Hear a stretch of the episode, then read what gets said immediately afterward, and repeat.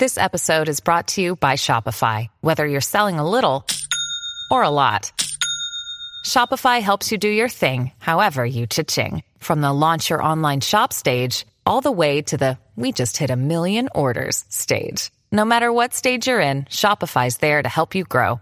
Sign up for a $1 per month trial period at shopify.com slash special offer, all lowercase. That's shopify.com slash special offer. 我们修行是有关键着力点的，如果不在着力点上下功夫，即便再精进，临终也枉然。以下是一位师兄亲自送一位老居士往生时的见闻，有缘人可以参考。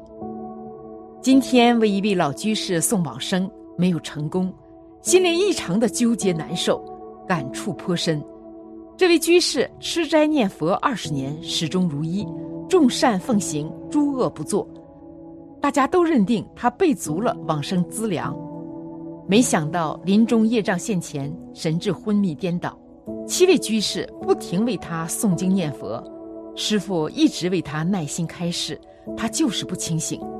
他的儿女还嫌我们烦，一直在赶我们走。就在他将断气时，他儿女不听师傅劝阻，急急为他换寿衣。经过一番折腾，老居士咽下最后一口气。眼睛瞪得大大的，面部扭曲着。师傅近前摸摸他，说：“膝盖是热的。”大伙的心顿时沉了下来。我们还想为他最后诵经，却被他儿女推了出来。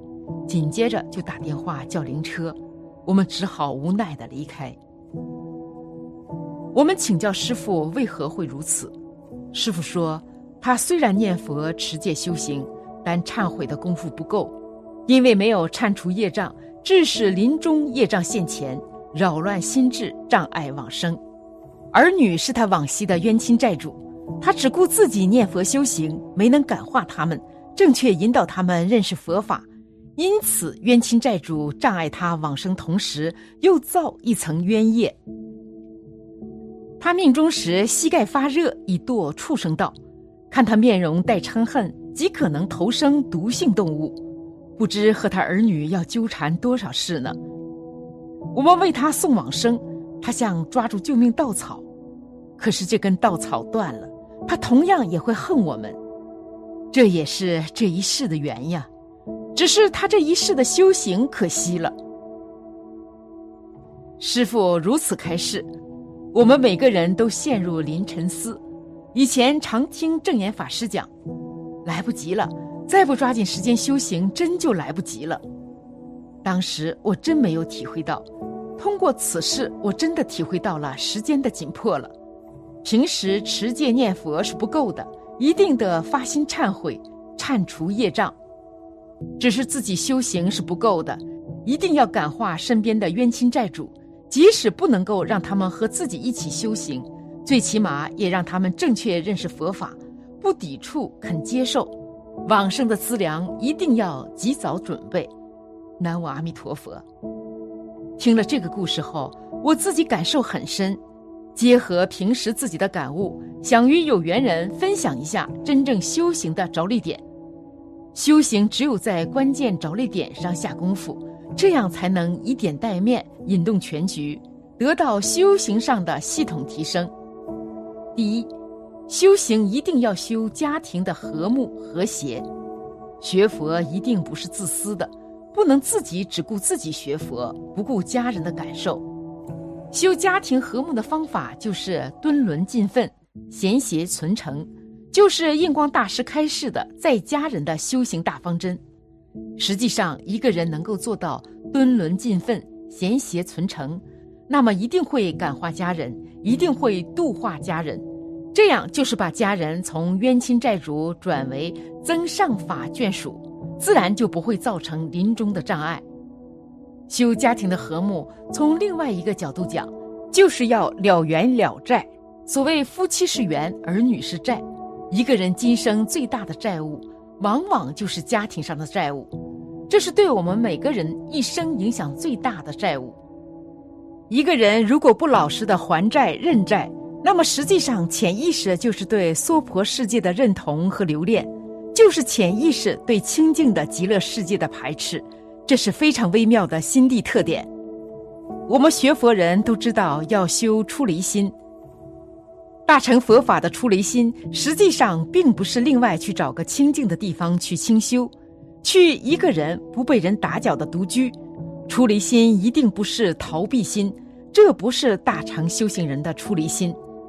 真正的大乘出离心，就是认账认债，勇敢积极的去面对自己今生该还的债务，去了缘了债。这才是大乘心地上的出离心。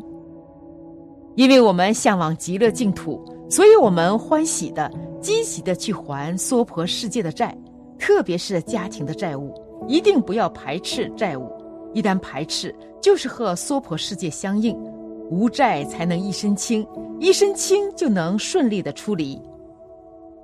第二，修行一定要修足忏悔的功夫。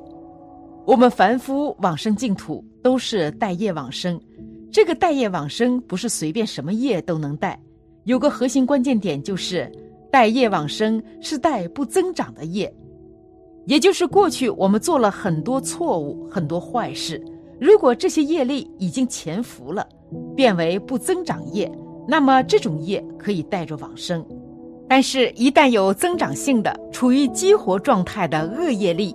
那么往生就会有非常大的障碍，而让业力变为不增长业，这就是修忏悔的意义所在。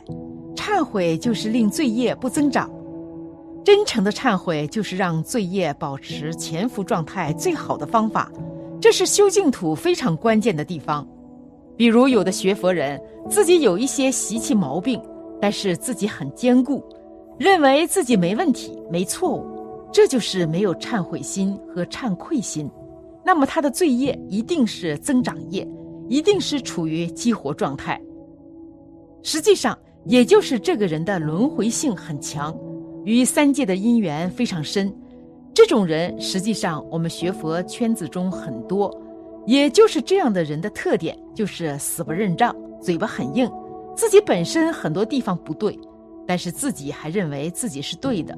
这就是极其坚固的业力，这种业力是非常恐怖的增长业，这种业力时刻处于激活的状态，这种业力在临终的时候一定会现前，这是决定的。那么往生净土，那就是一个误判的梦而已。所以，我们学佛人一定要保持惭愧、忏悔、柔软的心，这才是与佛法相应，与净土相应。第三。修行一定要修禅心，不动妄念。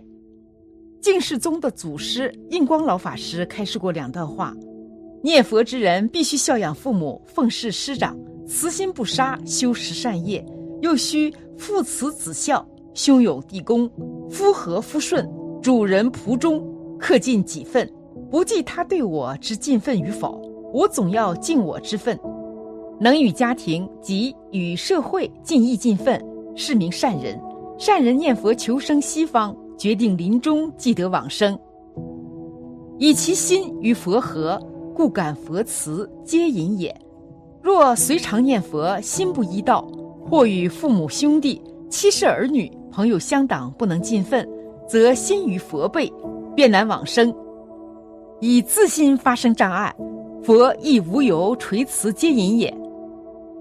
无论在家出家，必须上敬下和，忍人所不能忍，行人所不能行，待人之劳，成人之美，静坐常思己过，闲谈不论人非，行住坐卧，穿衣吃饭，从朝至暮，从暮至朝，一句佛号不令间断，或小声念，或默念，除念佛外不起别念，若或妄念一起，当下就要叫他消灭。常生惭愧心及忏悔心，纵有羞耻，总觉我功夫很浅，不自矜夸。只管自家，不管人家，只看好样子，不看坏样子，看一切人都是菩萨，唯我一人实是凡夫。我能依我所说修行，定可往生西方极乐世界。好了，今天的分享就到这里了。富盛必有衰，和会有别离。希望此次相遇能给大家带来收获。如果您喜欢本期内容，请在视频下方点个赞，或者留言给出您的建议。还可以在右下角点击订阅和分享，您的支持是我最大的动力。咱们下期不见不散。